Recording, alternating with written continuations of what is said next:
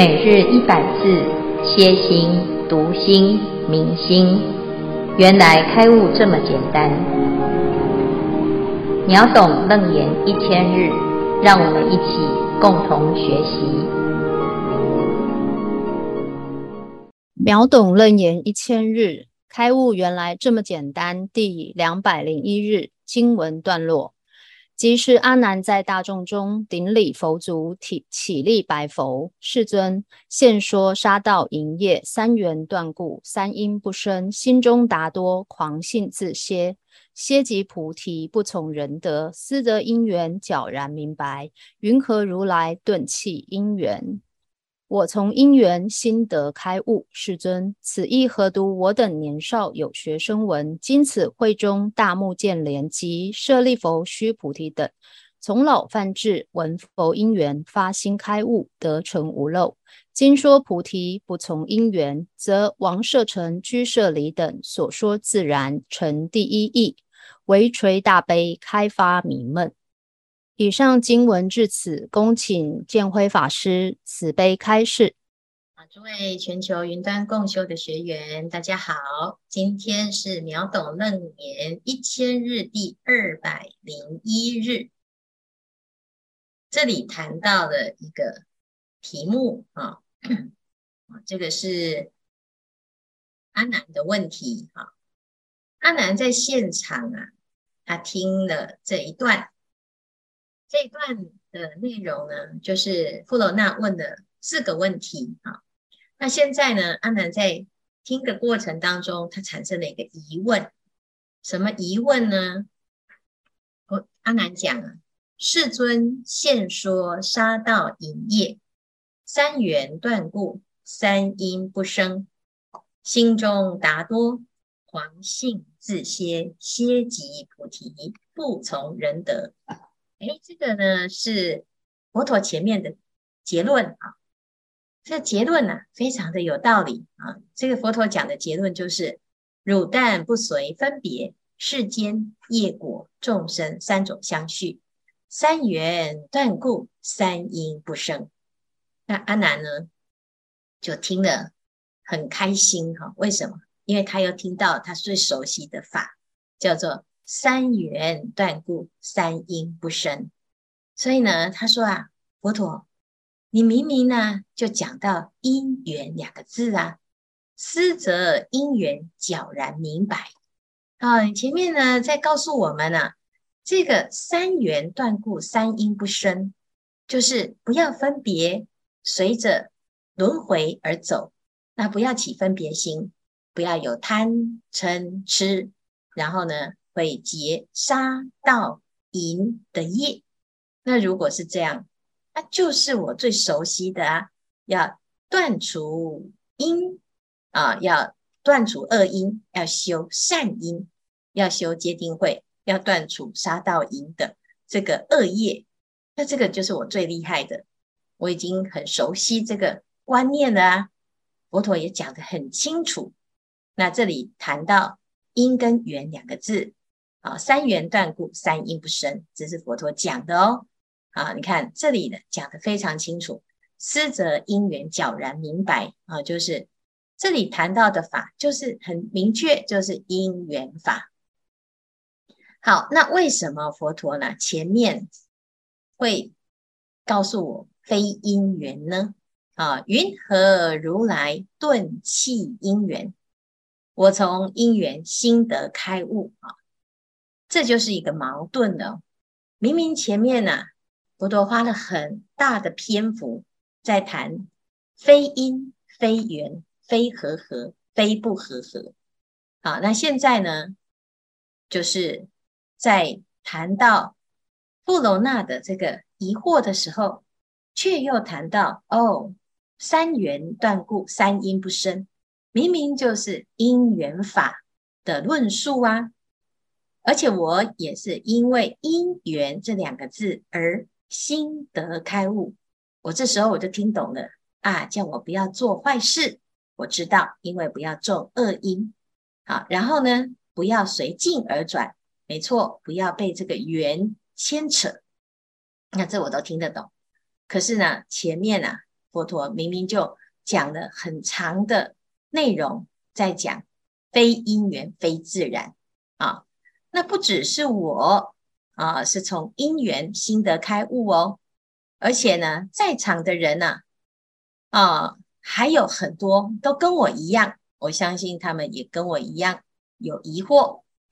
此意何独我等年少有学声闻啊？他这里讲哦，年少啊，不是讲他年轻，而是呢，其实学的比较少啊。他觉得他自己还在学习，而且是有学有学的声闻。什么叫有学？就是出国、二国、三国四啊。那到四国就是无学。有学呢，就还有一些烦恼，还有错误，还有不清楚的地方。所以呢，还在学习。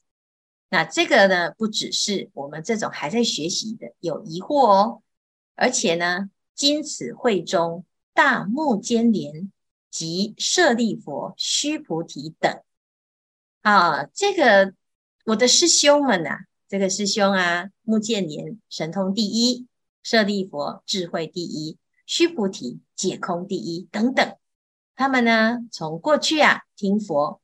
来说法，从老梵志闻佛因缘发心开悟得成无漏啊！他们过去啊，因为这个因缘啊，那听到了佛所说的因缘，什么因缘？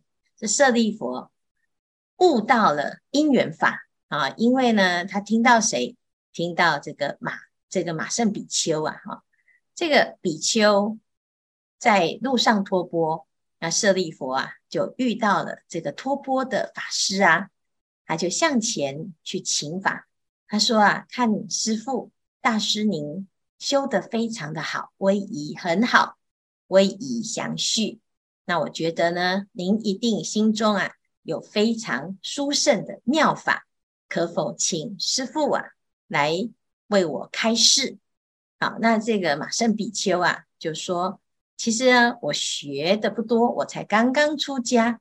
但是呢，我的师父啊是佛陀，佛陀常常说诸法因缘生，诸法因缘灭。结果舍利弗啊听到了这个转述，他就当下证得法眼清净。那这个就是啊，当时舍利弗的因缘啊。你看他听到了佛陀说因缘。而且还只是转述佛陀说的“因缘”两个字啊，那当然，这个就是过去啊，每一个人都是这样学呀、啊，而而且不是只有我，那我就是听到因缘而发心而开悟，而且呢，也因为因为因缘这两个字啊，哦，那修成无漏之果，啊，得成无漏。那现在啊，这一些。都是啊，现场的人都可以证明，的确大家都是学这个法的啊。那结果呢？佛陀，你在这个楞严会上啊，说菩提不从因缘啊，那这样子呢就有矛盾了啊。我是其实又再一次又感觉呢，这个的确是很深的疑惑哈。经说菩提啊，我们这个菩提心啊。不从因缘啊，它是不非因非缘嘛啊，那则如果如此的话，那么就变成自然法了啊。这王舍城居舍离等所说自然成第一义啊，那这个就是真的很很像呐，哦，很像，因为这个啊，不假外求嘛，本性自然啊，本质具足。那的确，真的这样子就很像这个外道他们谈常常谈的这个心是自然，他也常常常常这样讲啊。那这个所说的法呢，难道它就变成就近法了吗？成为第一义谛之法了吗？那这就很矛盾哈，唯垂大悲开发迷闷。那他就一直很想要再确认哈，其实阿南这个问题呢，已经很多次了。啊，应该呢，如果正确的来说，哈，就是第四次。啊，在上一次呢，啊，怀疑的时候啊，就是他在听什么？听十番显见的时候。那前面呢，阿难讲过，如佛世尊为我等辈宣说因缘及与自然诸和合相与不和合，哪一段呢？就是在显见的超情第九的时候呢，就开始了谈到非因缘非自然啊。那时候呢，这阿难就开始有一点点的迷惑啊，哈，就是心犹未开，他就产生了一个啊冲突，就是这这跟我以往所学的的确是很不一样哈。然后呢，又在听到见见非见的时候，是重增迷闷啊。在第十番显见的时候啊，显见离见，他的确又产生了第二重的迷惑。所以在这一段呢，其实啊，阿难其实是旧话重提了哈，因为他在前面已经问了啊，问完之后呢，佛陀讲啊，哎呀，非因缘非自然啊，的确呢，佛陀就是在讲说，若能远离诸和合缘及不和合，则复灭除诸生死因哈。那你看这边呢，就谈到说，哎，要远离，为什么？因为这个和合因缘及不和合因缘呢，其实都是不是究竟法哈。那这边呢，阿难他其实一直都是好像在这个观念上呢，啊，一次又一次，一次又一次哈。前面已经谈完了，那接下来呢，哎，他接受啊，接受，接受了之后呢，他就讲了开悟记哈。我们今天刚好念到开悟记。就妙赞种持不动尊，首楞严王世希有，他就就是很开心，我已经明白了哈。那明白了，而且啊，非常的坦然接受佛陀所说的这个啊，非因缘非自然这个超越的法。可是呢，哎，后面这个富罗那问问题问起来呢，佛陀的答案竟然又回到因缘两个字啊，哈。所以呢，他就觉得，嗯，这个奇怪呢。经说菩提不从因缘，那已我已经接受了哈。那佛陀现在又再提一次，结果他这一次又在提问啊。的确，这很容易让大部分的人会疑惑。所以这里呢，有四次的问题，四次在谈因缘法这个问题。那阿难呢，他知道啊。这是普遍性的问题啊，我们很容易啊，会因为这个菩提不从因缘，这时候会产生两种误解哈。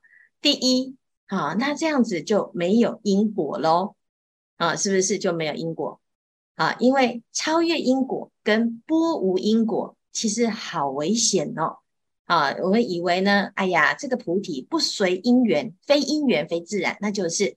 没有因果，那么做善因不得啊善，也不得恶啊，非因非果，那这样子不用做善事，也不用做坏事，那这个就是菩提哟啊，其实这是不对的哈。我们一般呢都很容易啊，把它落入两种分别啊，就是方便法就是世间啊，那究竟法就是出世间哈。可是呢，这是第一个很容易产生这种误解哈，就是佛陀讲的不从因缘，难道就是波无因果吗？啊，这很危险哈，这样子就会变成有这个啊野狐的危险哈，堕野狐身的危险。那第二呢？那既然呢因果是正确的观念，那现在呀又要讲非因缘，那难道？是自然吗？哦，那这个自然呢，就又会变成跟外道所说的自然变成了好像一致。那难道佛陀变外道了吗？啊、哦，佛陀所说的法变成跟外道一致了哈，因为他自己提出来的这个因缘呢，是破自然法啊、就是要破斥一般人错误的观念。而且我现在呢又说非因缘啊、那这个就很容易又回到。以前的路了啦，哦，所以很容易啊，这个论述很有可能会有两种观念，哈，两种错误的偏执。那阿难觉得这件事情啊，要把它再谈清楚。可是这个跟以前啊，他的迷惑是其实又不太一样，又在更深入。因为呢，他现在已经学习到啊究竟法了。那目犍连。舍利弗也在现场，大家也都是了解了这个究竟法。啊，可是呢，如果现在佛陀又提到了因跟缘，啊，我相信啊，一定还是有一个更深层的意思。所以啊，他希望佛陀啊慈悲，再来把它谈清楚啊，唯垂大悲，开发迷闷。好，所以这个论述的方式呢，其实非常的重要哈，而且很细致。因为我们通常啊，都很容易只有落到一边。既然啊，这个楞严经讲的是究竟法，啊，那就很容易就是非因非缘。可是佛陀在说法的时候，他也常常会运用因缘这两个字。那难道啊，就像我们说现在啊，一切法都是空，那空的意思是？全部通通都没有，叫做空吗？啊，空就是空性，那空就是空灵，空就是虚空，所以空的意思就是，哎，不要执着啊。所以呢，通通都没有啊。那这个是不是真的空？有时候我们会反而落入错误的偏执，以为啊，这个所谓的清净啊，就是没有东西叫做清净。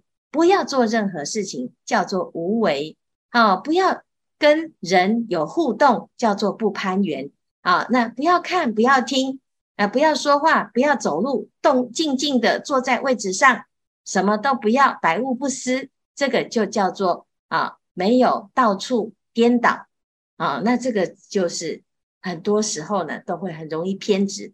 所以呢，我们现在啊，诶，开悟了，就是啊，非因缘。很容易又落入了非因缘为事的一种偏执哈。那既然开悟，那你就要了解啊。如果我们用开悟的角度来看因缘的话，那是跟以前一样有矛盾吗？如果是，那表示呢，你没有真的开悟。那如果不是的话，那这个时候所谈的因缘。又是基于什么角度？呃，基于什么状状况？是对什么人来说的呢？所以这时候啊，再提出来就会反复反复的论述。所以他不是重复，也不是呢他还没懂，而是呢他想要再把这个说法的一个圆融啊，可以讲得更清楚啊。所以呢，很多人呢、啊，他就是在这个学法的时候啊。很容易落入了一边啊，那落入空边啊，要不然呢就落入了啊另外一个就近义之边哈。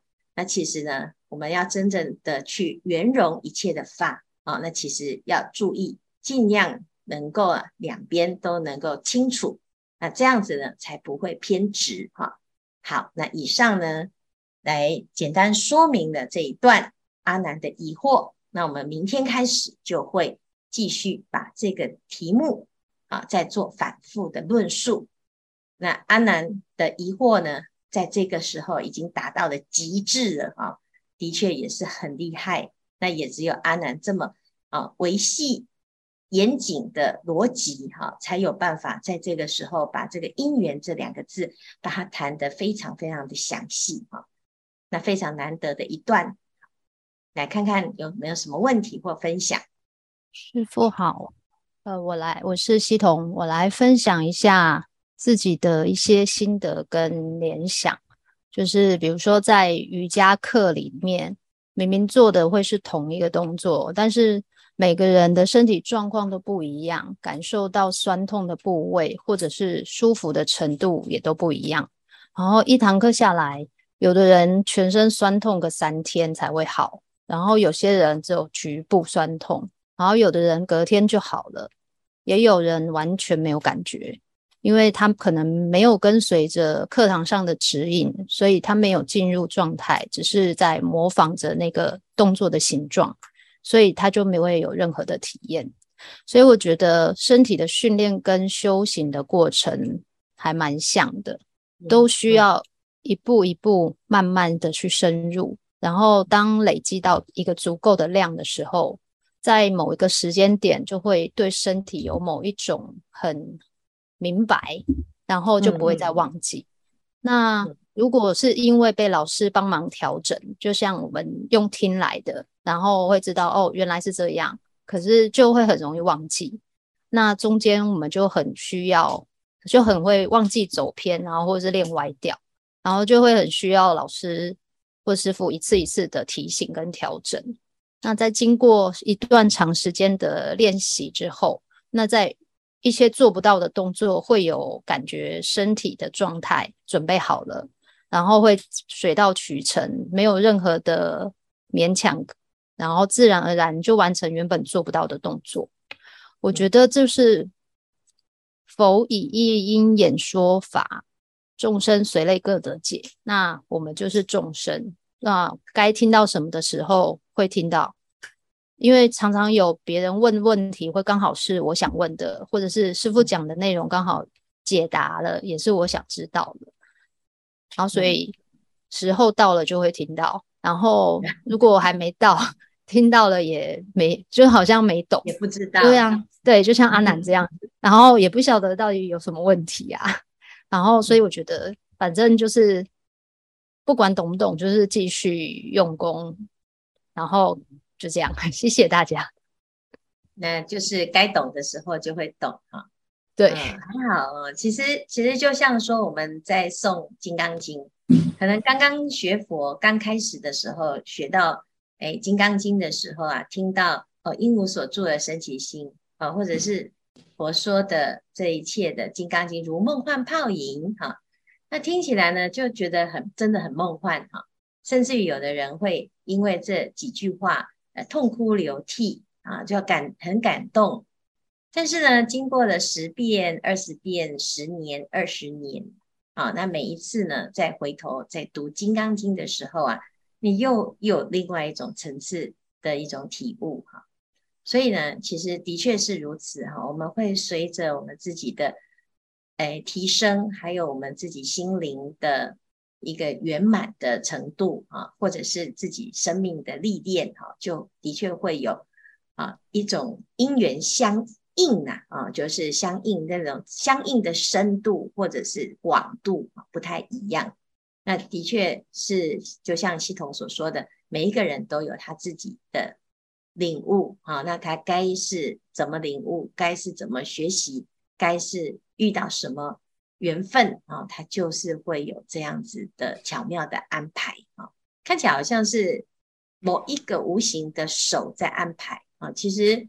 这个都是我们的心的一种啊变化，那有没有去观察到，或者是观察到的时候有没有去啊去相应，或者是吻合，或者是去印证它？这样好，谢谢系统啊，师傅，各位师兄，阿弥陀佛，我是丽雅。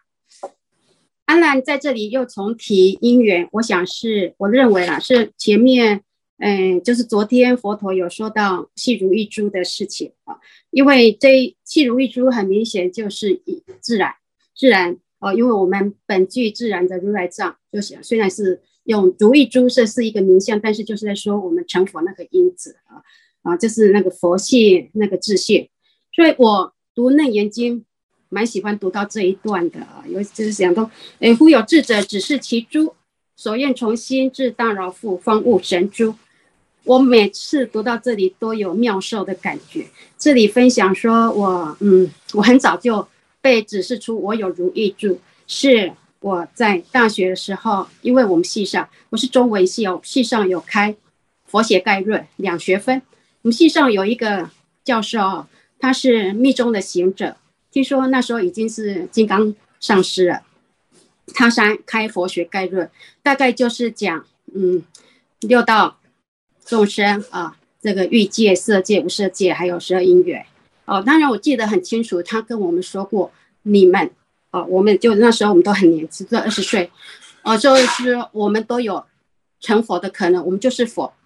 我们那时候虽然我不知道佛是什么，那时候我大概也没有在大殿拜过佛，但是我就相信我就是佛哦啊。这个后来有一些因缘，我也成为密宗的行者了啊。但是人生的旅途啊，到现在哈。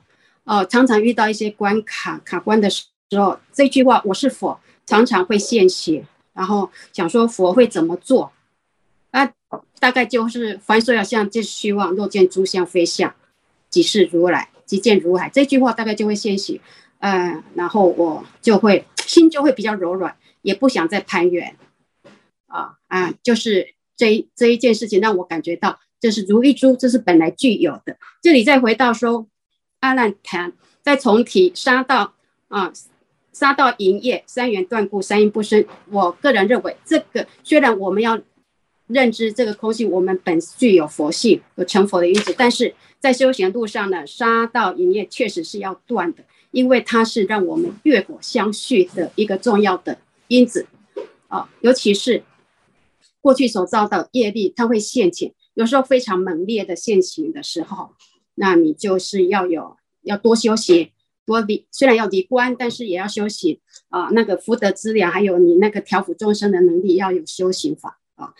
这样子的话，你修行才会比较顺利。有时候业力现前是会让你哎这个出离心，但是有些业力是会让你这个退道心的啊。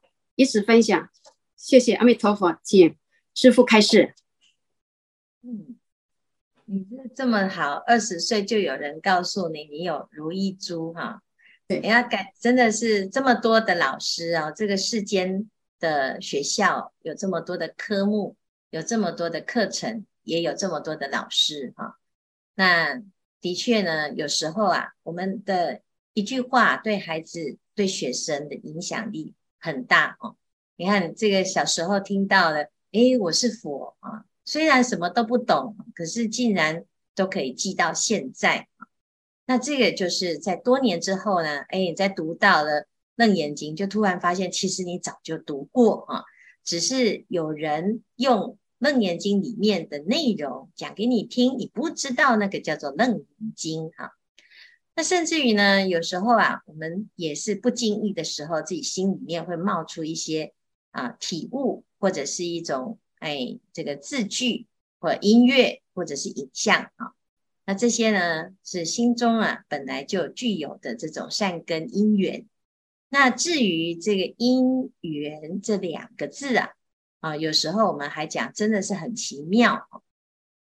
所有的因跟缘呢，同样的因跟缘啊，全部重组，每一次组成都不一样啊。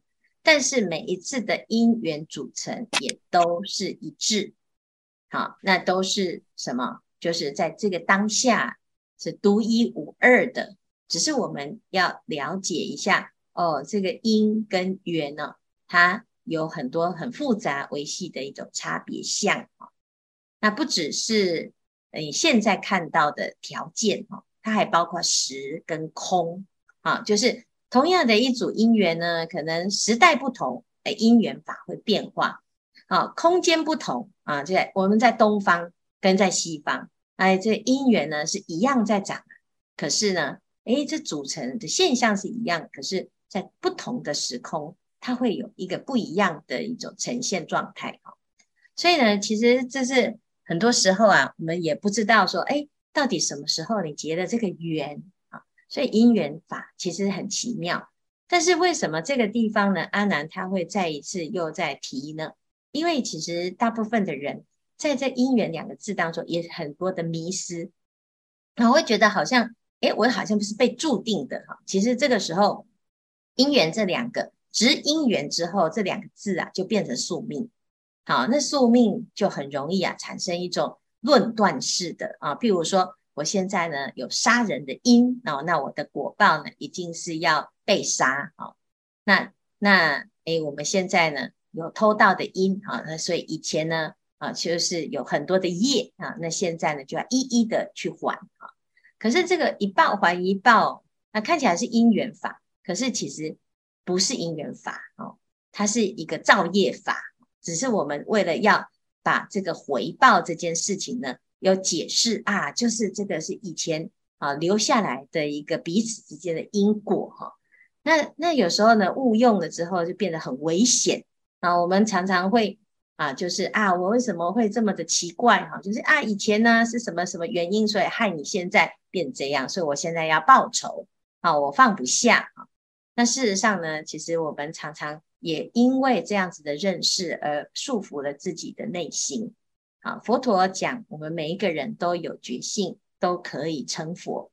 可是，如果我们要去清算从过去到现在累积下来的这个因缘果报的话呢，那的确是减不清，理还乱啊。所以这里呢，就要再一次的反复的去谈。我们只要记得哈，用正确的观念去看。但是有时候如果落入了另外一种偏执，那还要再用另外一种角度呢，再回头来看看啊。那这个时候啊，就会变成，哎，这个讨论呢，就会越讨论越清楚。好，可是如果我们是站在某一种啊绝对性的观点来观察啊，你就会觉得奇怪，到底谁说了算啊？所以佛陀呢会应机说法，那我们就要看我们的机现在到哪个地方、哪个层次，那你自然呢就会有一种有一种不一样的一种思考，还有不同的回应。好。好，那谢谢丽雅的分享。